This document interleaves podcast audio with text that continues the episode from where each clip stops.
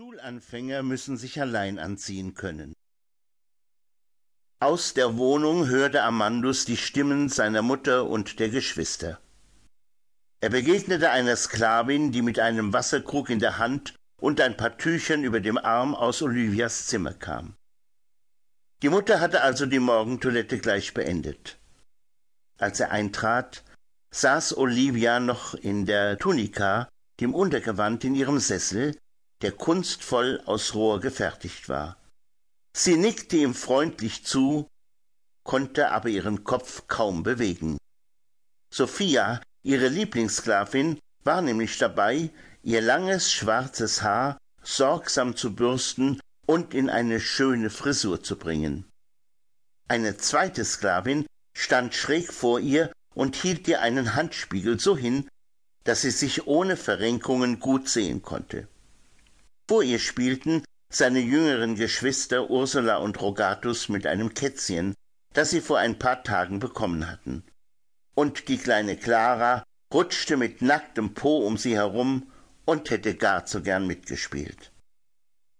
Amandus, bist du fertig? fragte ihn die Mutter und musterte Amandus von oben bis unten. Du hast doch hoffentlich die Toga allein angezogen und dir nicht von Crispinus helfen lassen. Einen Augenblick war er fast beleidigt.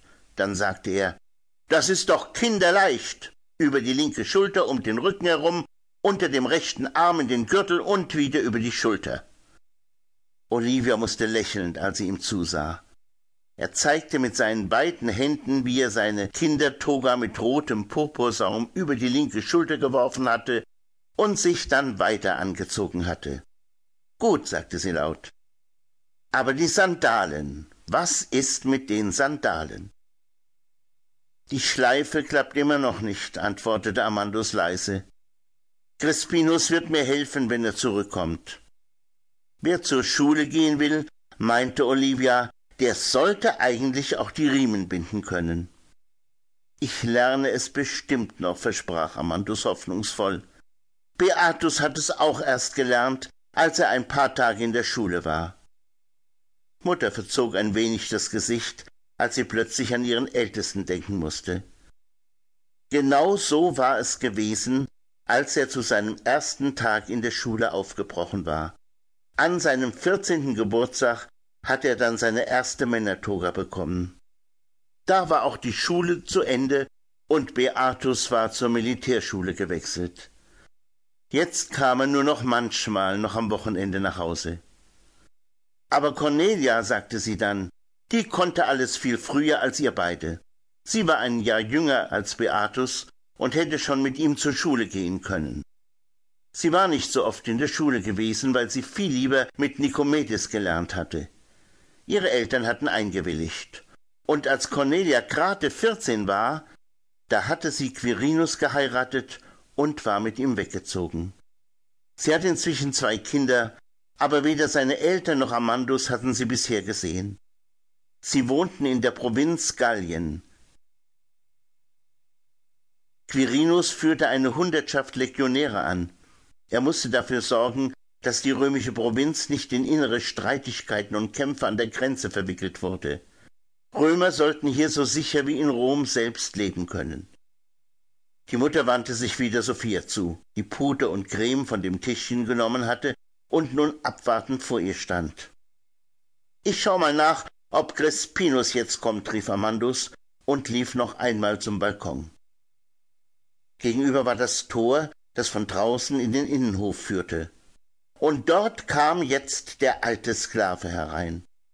Er trug zwei schwere Körbe, in jeder Hand einen. Als er hochblickte und den Jungen auf dem Balkon entdeckte, stellte einen Korb hin und winkte ihm.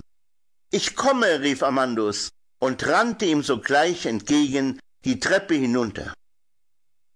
Als er ihn erreichte, wollte ihm gleich einen Korb abnehmen, doch Crespinus wehrte seine Hilfe entschieden ab. Nein, junger Herr, sagte er fast unwirsch, packte den Korb fest am Henkel und ging mit schnellen Schritten die Treppe hinauf. Amandus merkte nur zu gut, wie schwer ihm das mit den beiden vollbeladenen Körben fiel. Als sie oben angelangt waren, setzte er für einen Augenblick beide Körper ab. Niemals darfst du die Körper eines Sklaven tragen, der dir gehört, sagte er leise. Du bist mein Crispinus, antwortete Amandus schnell. Du gehörst mir nicht, aber du gehörst zu mir. Da lächelte ihm der Schwarze zu und wischte sich mit den Handrücken über die Augen. Sie wurden so schnell feucht. Dann packte er die Körbe und trug sie zu dem großen Raum, in dem alle Mahlzeiten eingenommen wurden. Die Sklavinnen hatten schnell den Tisch gedeckt. Das festliche Frühstück konnte beginnen.